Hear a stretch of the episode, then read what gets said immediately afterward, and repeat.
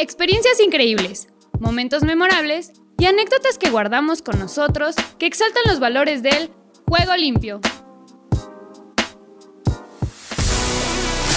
Hola, soy Carlos Guzmán, estudio filosofía en la Facultad de Filosofía y Letras y practico el Ultimate aquí en, la UNAM.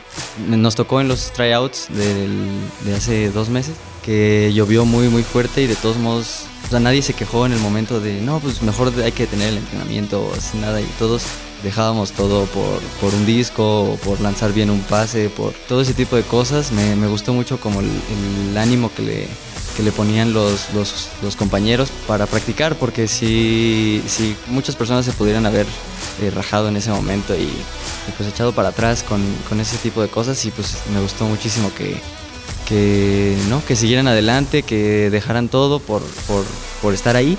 Y pues me, motivó mucho como que ver que tu compañero de al lado estaba echándole muchas ganas, te motivaba a ti, aunque te doliera las rodillas eh, o estuvieras sucio, mojado, lo que sea, pues te motivaba a seguir adelante, que el de al lado le estuviera echando ganas, porque pues era como defraudar al equipo si tú no, si tú no seguías adelante con, con lo que estábamos haciendo.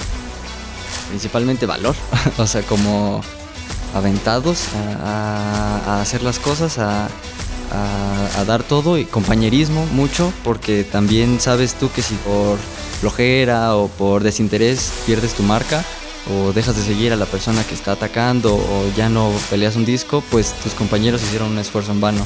Entonces igual pues no los, no los quieres defraudar, entonces es mucho compañerismo. Creo que mucha eh, valentía de, de saber que, que, nos podía pasar algo. No son las condiciones óptimas para practicar creo que ningún deporte. Obviamente con cuidado, no, no, no arriesgábamos eh, la integridad, pero sí eh, desafiándonos a nosotros. Entonces creo que valentía eh, también sería un valor a destacar.